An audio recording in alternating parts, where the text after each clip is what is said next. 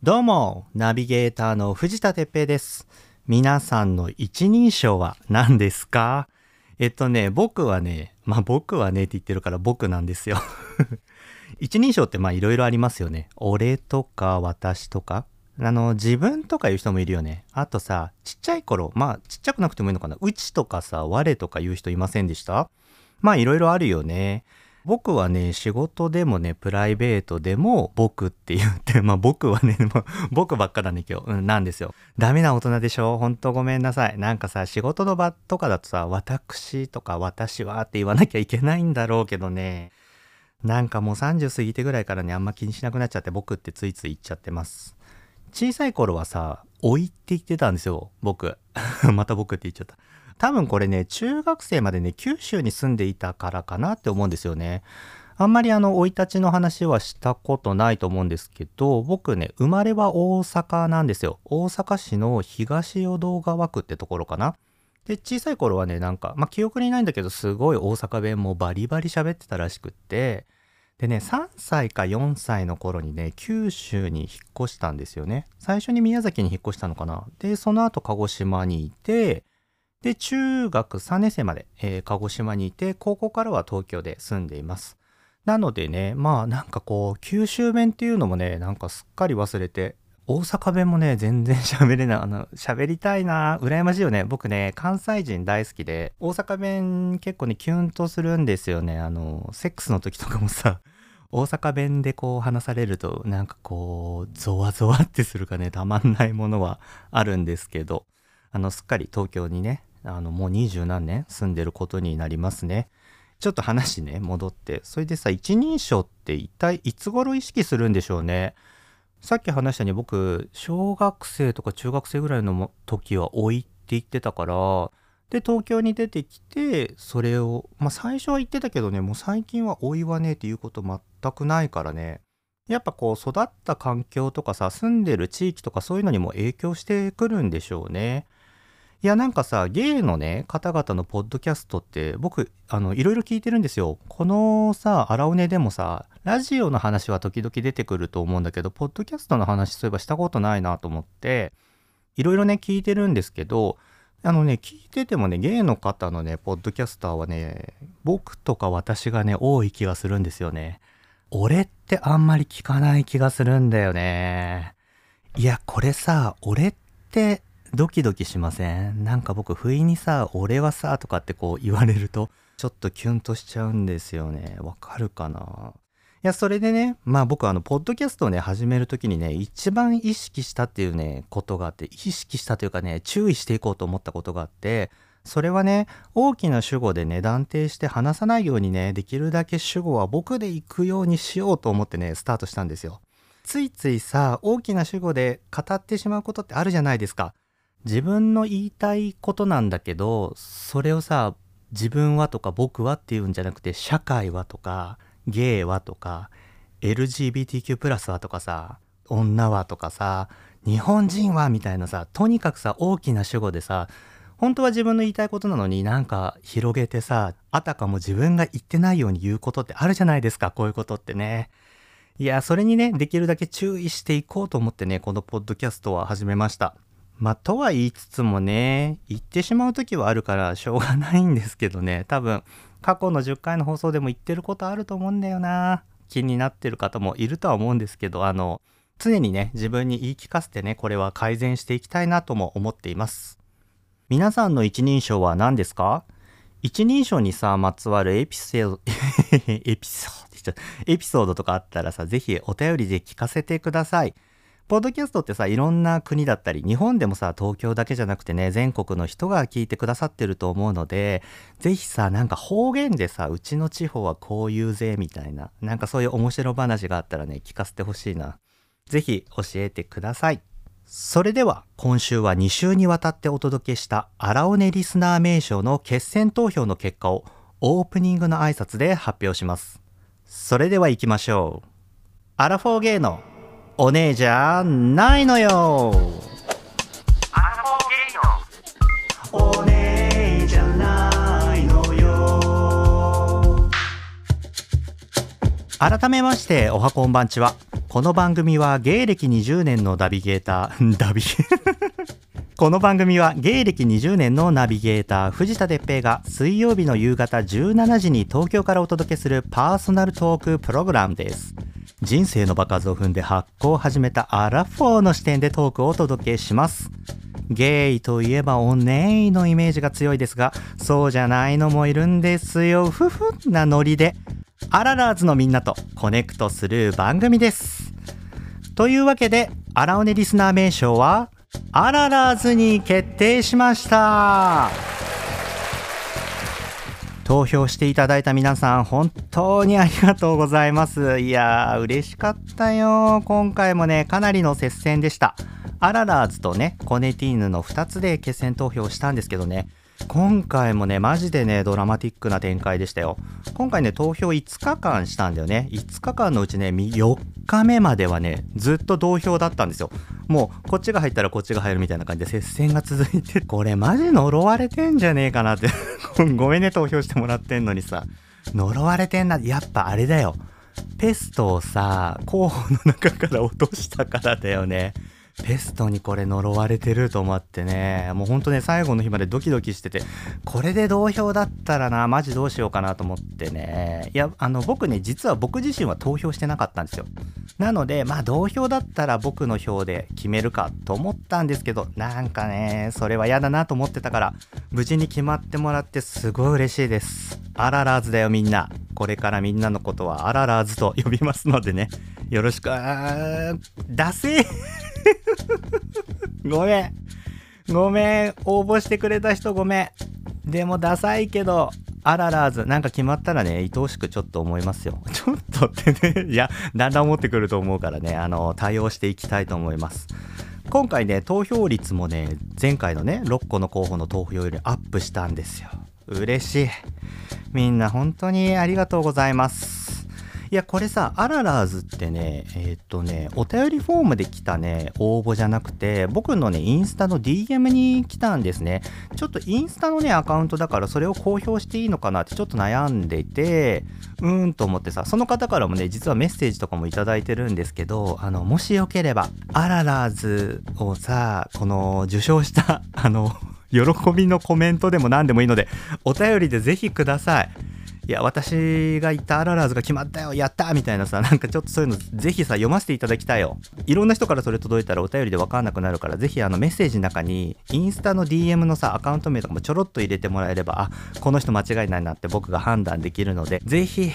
この放送を聞いてたら、お祝いのね、メッセージをお便りでお寄せください。マジでお願いします。それでさ、お便りフォームもね、仕様を少し変更して、ペンネームがアララーネームに変わりました。アララーネームね。あの、これさ、アララーズっていうのはね、僕ね、複数形と捉えているので、単数はアララーにします。あの、今この放送聞いてるあなたはアララーね。それがたくさん集まってアララーズになるということですね。よろしくお願いします。これも単数複数は、あの、勝手に決めましたのでね。その方がね、呼びやすいんですよ。アララーズネームってね、毎回言うのちょっと大変で、アララーネームね。あの、ただ、あの、総称はアララーズなので、よろしくお願いします。よかったね。あのさ、ぜひさ、アララーズの皆さんさ、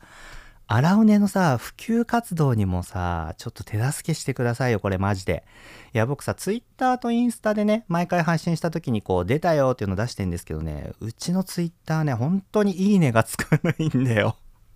あんまりそういうのね、僕ね、仕事とかだとね、全然気にしないんだけどね、意外とアラオネはね、気にしててね、本当にいいねつかねえなとかさ、ハッシュタグアラオネもなかなか出てこないなと思ってね。いや、僕の力だけではね、もうダメです。あ僕も精一杯頑張りますけど、あの皆さんもぜひね、アラオネ普及活動に協力してください。あとさ、ちょっとこれもさ、放送で、配信ではね、言ったことなかったんだけど、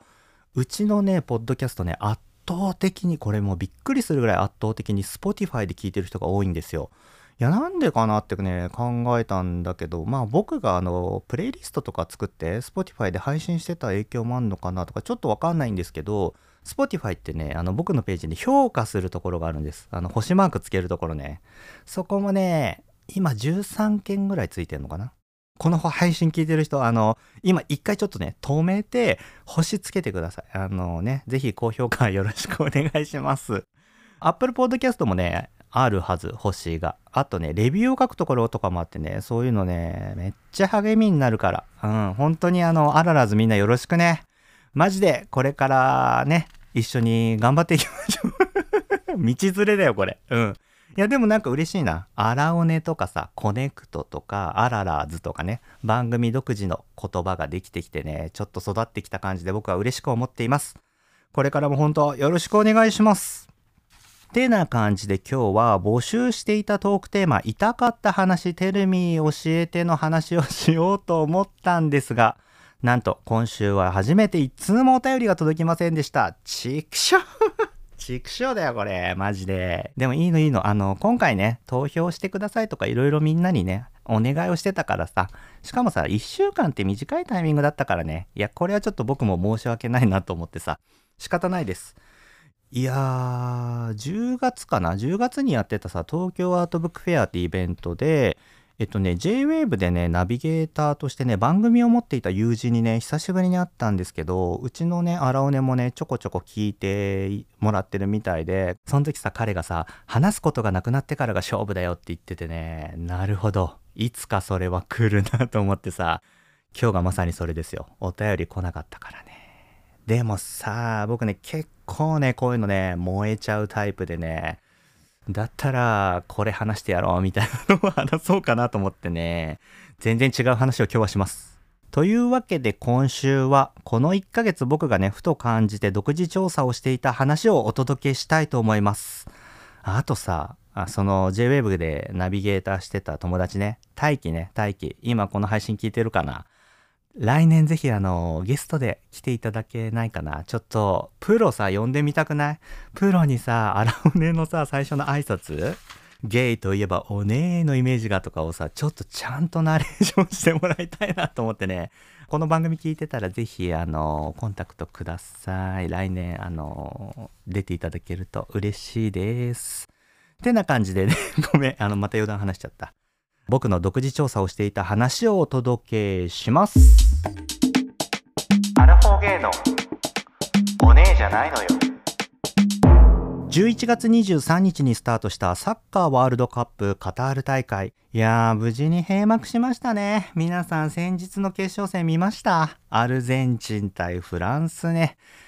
いやー、面白かった。すんごい面白かったね。最終的に PK で決まって、ちょっとね、うーん、悲しい気持ちもあったけれど、悲しい気持ちっていうのかな ?PK で決まっちゃうんだ、みたいなね、感じあったけど、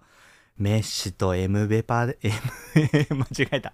メッシとエムバペね。エムバペってなんかさ、エムバペなのかさ、ムバッペなのか、いろんな呼び方がまだね、なんか確定してないような感じするけど、エムバペでいいんだよね。うん。いやー、二人ともほんとかっこよかったなどっちかっていうと僕ね、フランス行ったことあるから、フランスをね、応援するかなと思ってたんだけど、まあ、どっちも応援しようかな。あの、って気持ちだったんですよ。いや、メッシにもさ、取ってほしいじゃん、栄冠を。でもさ、エムバペのあの動き見てたら、もうかっこよくてさ、応援したくなるじゃん。と思ってね、まあ、両方応援する気持ちでね、見てたんだけどね、気がつくとね、やっぱね、自分が行ったことのあるフランスをね、応援してたね。点入れられるとさ、悔しいなと思ってさ、いやなんかこういうのも面白いな。なんか試合が始まって見てると、あ、やっぱ自分はどっちに気持ちがあるんだなっていうのが分かってね、すごい面白かったです。あとさ、メッシってすごいんだね。いや、僕、名前は知ってたけど、あの、サッカーミーハーでさ、ワールドカップしか見てないから、何者かはちゃんと分かってなかったんだけど、あの、メッシのさ、歴史みたいのが今回テレビとかニュースでもいっぱい出てて、すんごいイケオジに変化してんのね。いいね、メッシね。なんか、つるっとしたさロン毛のさ可愛い少年がさひげもじゃ短髪の親父になっていく感じね。素晴らしいなと思ったよあれ。若い時より圧倒的に今のがかっこいいよね。いやそんな感じでさほんとワールドカップを通してねサッカーの面白さに気づいた1ヶ月でしたよ。本当にありがとう。でもねちょっとね気になったことがあったんですけどサッカーってさあんなにファールするの？すごくない？足が絡んだとかさそういう事故はさなんとなくわかるんだけどよく見るとさ結構さ手で押してたりとかさ服引っ張ってたりとかするじゃん。いやこんなスポーツなんだと思ってね正直びっくりしましたよ。ペナルティーエリアに入ったらさそこでファールするとさ PK になるからさペナルティーエリア内はみんな超あれじゃん慎重じゃん。あのハンドしないようにさ手をさ腰の裏に回しちゃったりとかするぐらい慎重なのにペナルティエリア外は意外とやりたい放題なんだなと思ってね。めっちゃびっくりしました。あとさ PK の時ねあの決勝の PK 最後ね時のさアルゼンチンサポーターのヤジね。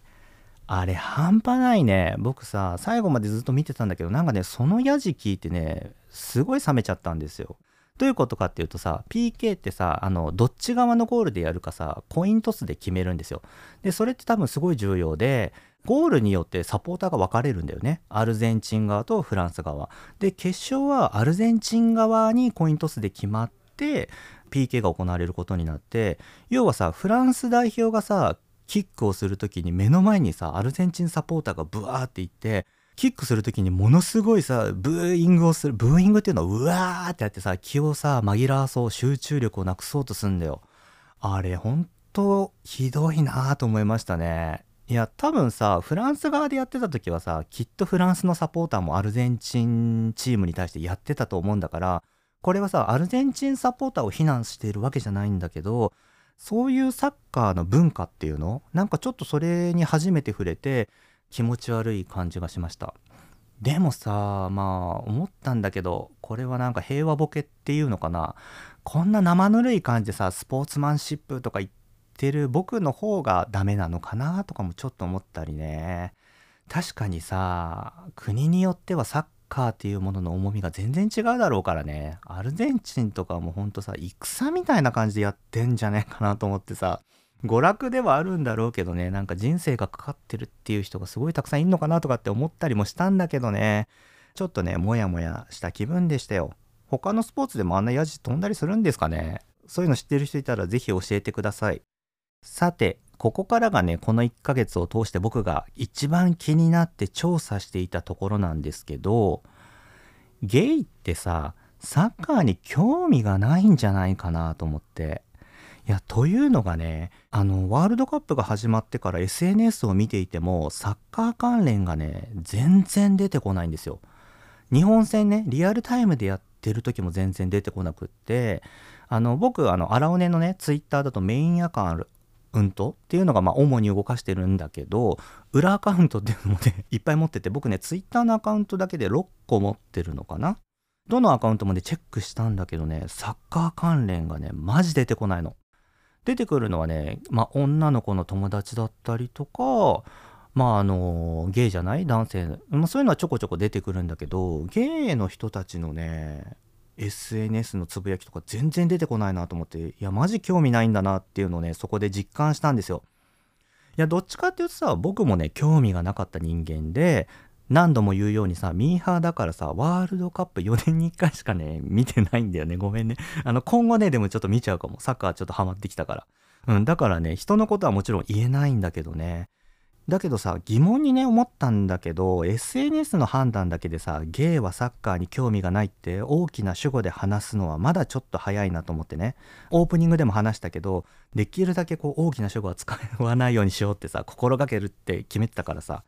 だからさ主観ではなくね根拠が必要だなと思ってね独自調査をしていました。とは言ってもね全然大した調査 調査これ難しいね。調査ではないんだけどね。えっとね何したかというとこの1ヶ月いくつかのねゲーバーに行ってねそこで会った人にねサッカーの日本戦を見たかっていうのを聞いて回ったんです。結構アナログなやり方なんだけどでさ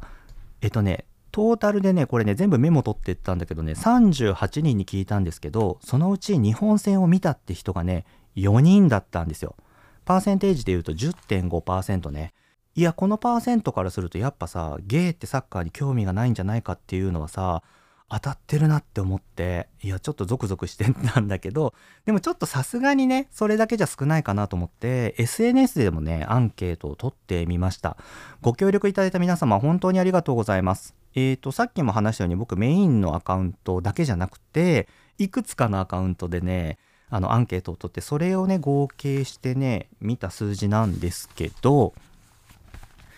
まずねツイッターね。ツイッターでのアンケート結果は見たという人が13%見ていない人が87%でした。いやこれさあの僕がさゲーバーでやったアンケート見たっていう人が10.5%に近いんだよね。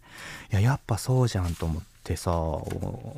結構合ってる合ってると思ってちょっとワクワクしていたんだけど、で、あの、もう一個ね、インスタでやったんですよ。でさ、ちょっとインスタの数字が変わってきてて、インスタはね、見たって人が37%、見ていないって人が63%でした。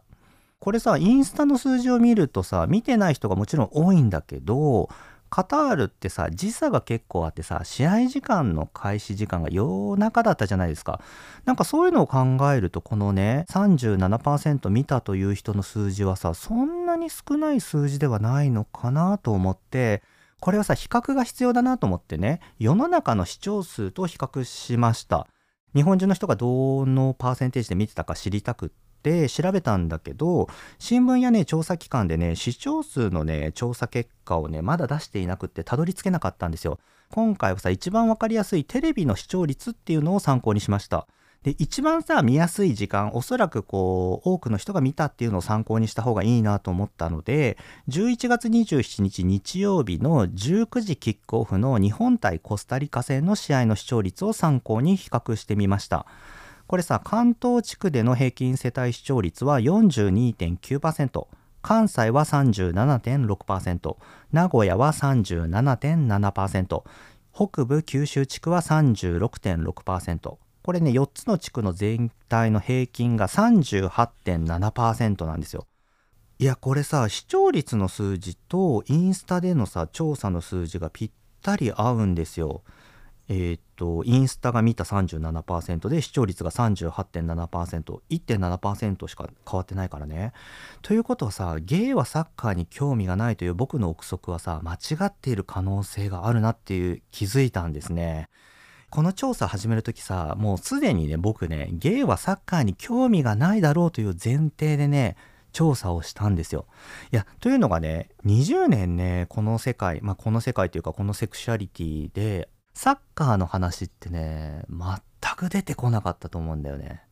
東京オリンピックの時とかもさ、他の競技はさ、SNS で結構みんな見たとかさ、テレビの画面を写真撮ってさ、インスタのストーリーで上げたりとかみんなしてるのに、サッカーって全く出てこなかったの。実際ね、僕もね、準決勝のさ、日本対スペイン戦しか見てなかったんだよね。いや、これさ、ちょっとね、話それるけどさ、スペイン、日本来てたんだよ。ペドリ来てたんだよ。去年のオリンピックの時知っておきたかったっていうね、後悔も生まれたりしてさ。いや、でさ、なんかね、そのことをもやもや考えた時に、文藝春秋に書かれてたね、作家の山田恵美さんのね、言葉を思い出してさ、いや、それね、どういうことかというとね、文藝春秋の今年の9月号ねあの芥川賞が発表されて高瀬淳子さんの「美味しいご飯が食べられますように」っていう本がねあの全文掲載されたやつでね僕それが読みたくて買ったんですけどそのね芥川賞の選評、まあ、選考に山田恵美さんが関わっていてそれの選評の中に書かれてた文章で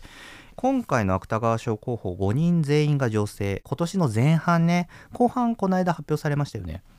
高瀬淳子さんという女性が受賞されてで直木賞の受賞者も女性だったんですね。である種のメディアはねこういうのをさ時代とかに絡めてさあらかじめ報道内容を決めていたらしいんですよ。あの要はさ女の人が取った時代が変わったとかさジェンダーフリーになったとかさそういう見出しをつけてね書こうと決めていて記者会見で最後に質問したテレビのね報道番組の記者が選考委員会から番組の作った回答を引き出そうと必死だったってね山田恵美さん文章の中で書いていて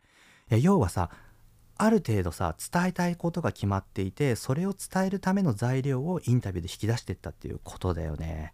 他にもねその後ずっと文章続いてるんですけどあのー、こんな言葉使ってないんだけどねざっくり言うとねバカ野郎っていう感じで小説の出来にね均等などないんだよ。こう男女のさこう差とかそういうのはないんだよ。そこんとこよろしくみたいな文章が書っててねいいなと思ったんですけどね。いや僕もさまさにそれだよね。ゲイはサッカーに興味がないってもう勝手に思い込んでいてそれが正解であるための調査をしていたんですよね。これほんと良くないね公平でさフラットな視点でさ調査っていうのは行わないとダメだよね 超当たり前のことなんだけど今回のねこのサッカーを通して僕はねそれに気づいたというかね勉強になりましたねいや、マジでさ、インスタの調査をしなかったらさ、ゲイはサッカーに興味がないってね、勝手に決めつけてね、話していたと思うんだよ。これ危険だよね。大きな主語の危険性ですよ。まあ飲み屋でのね、気軽な話だったらいいけどね、あの、SNS とかさ、ポッドキャストでこう配信するときはやっぱりこの大きな主語、ゲイとはとかさ、男とはって話すときはちゃんとそこにさ、あの、信憑性があるのか、自分でちゃんと確認を取ってから話さないといけないなっていうね、危険性をとっても感じました。ごめんなさい。なんか、うまくさ、これ調査したけど答えは出せてないんだけどね。いやでもさあの実際にねバーでねなんでサッカー見ないんですかっていうさ理由を聞いてたらそれが結構面白くってちょっと それ話したいな。結構よく聞いたのはコートの真ん中にネットがないからっていう意見が 多かったんですよ。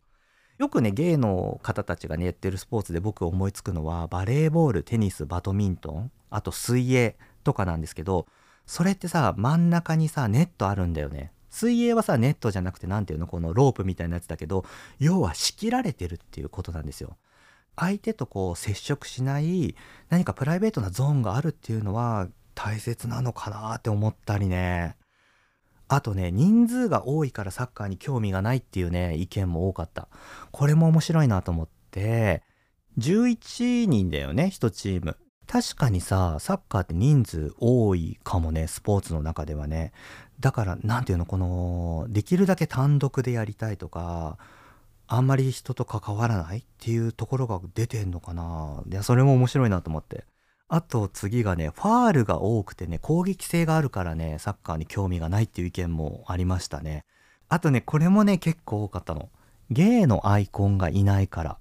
なるほどねと思って。確かに僕そうだなと思ってね、調べたらね、カミングアウトしてる選手ね、海外にはいるんですけどね、とっても少ないんですよ。それでさ、そのゲイのアイコンがいないって方がね、必ず言ってたのがね、98年とか2002年の試合は見ていたっていうんですよ。いや、その時のね、日本代表って誰なんだろうと思ったら、確かにこの人ゲイかもって噂されてた人が出てたんですよ。やっぱそういうアイコン的な人がいると興味を持って見るんだなっていうのもちょっと分かりましたね。いや、これさ、こっから先理由じゃないんだけどね、あの、飲み屋でね、このサッカーの話を聞いてた時にね、必ずと言ってね、いいほどね、言われてたこと、僕4箇所4箇所か。4か所、いつも行ってるね、サードプレイスのバーだったり、他のバーにも行ってみてね、4箇所で聞いて回ったんですけど、4箇所全てで出てきた内容っていうのが、マネージャーだったらしたいっていうね、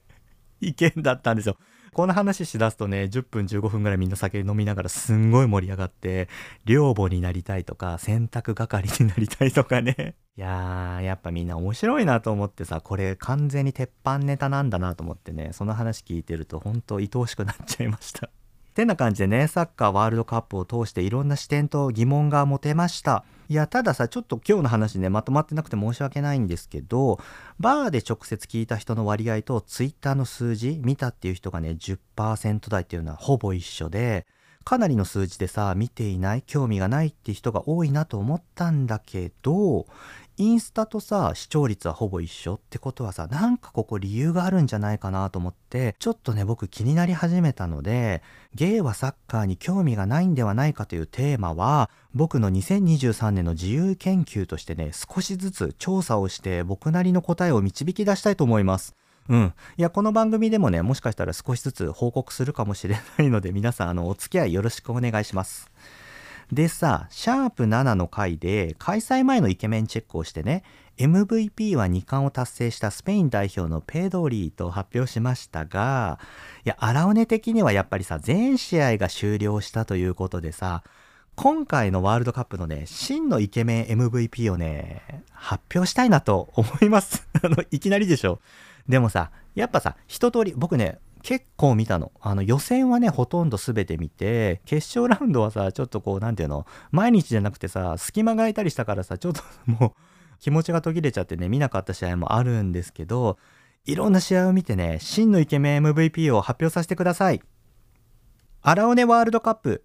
イケメン MVP は、日本代表、ミッドフィルダー、伊東純也選手です。いやー、金髪の伊藤純也、かわいいよね。これさ、多分最初、あの、7回の配信ではね、伊藤純也の話はほとんどしてなかったと思うんですけどね、見れば見るほど可愛くてさ、でさ、なんかさ、すごいサッカー上手なのにさ、陰キャっていう情報がさ、出てきてさ、ゲーム大好きだったりとかさ、ちょっとなんかもじもじしてる感じとか 可愛いなと思って。ちょっと今日たくさん話したからね、伊藤純也の話いっぱいしたいけど、今日はやめとこう。まあ、うん。もう MVP を取ったっていうことで全てですよ。いや、伊藤純也選手、おめでとうございます。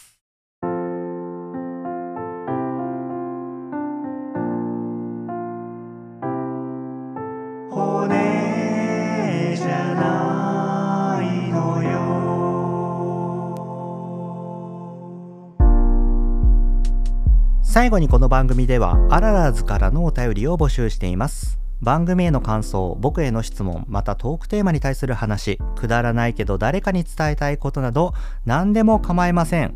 いやいやいや、あのー、皆さん、僕への質問とか全然来てないですよ。あららず頑張れ お便りとかさ、なんもなかったら今日みたいにあの、サッカーの調査とか僕が勝手にやってるわけのわかんない話始めるかもしれないからね。あの、ぜひね、なんかこう、お便りもたくさんくださいね。宛先は概要欄にある応募フォームからお願いします。また番組の感想は Twitter でも募集中です。募集してんだからね。投稿の際は、ハッシュタグ、あらおね、カタカナで、あらおね、今日は3回言うよ、ハッシュタグ、あらおねとつけていただければ、僕がコネクトをしますので、よろしくお願いします。はあ、それでは皆さん今週もありがとうございました。来週は今年最後の配信です。何をね、話そうかね、ちょっと迷っていて、僕ね、あの、年明けのね、箱根駅伝が大好きでね、この10年ぐらいかな、必ずね、箱根駅伝 見てるんですけど、まあ、箱根駅伝イケメンチェックしようかなとかってちょっと思ったんだけどね、箱根駅伝ね、僕ね、イケメンを見るってより、ちょっとね、スケベな気持ちでね、見てるっていうのがあってね、あれスケベじゃない？ごめん。あの、選手の皆さんごめんね。あの、こういうのがいるからいけないんだよね。わ、かるよ。わかるけど、ちょっとスケベだなと思って見てる。まあ、それ2割ね。あとの8割はね、チームメイトですよ。うん、チームメイトオンパレードみたいな感じでね、泣きながら見ちゃうんですけど、あの、そのね、箱根駅伝の面白さも伝えたいなと思ったんですけど、いや、それよりこれだなと思ったのがあって僕がね大晦日にね必ず訪れているあるイベントがあるんですよいやもう僕はこれねもう大晦日の毎年のルーティーンになっていてそれについてねねっとりぬめっと話そうと思います。僕の SNS をね昔から知ってる人はあのイベントだなっていうの分かると思うんですけど僕がすごく大切に思ってる愛情深いイベントなのでぜひ話させてください。さあ来週もぜひアナロさあもうなんかグダグダだね今日。ごめんね。来週もアラオネにコネクトしてください。藤田哲平でした。じゃあねー。 Happy holiday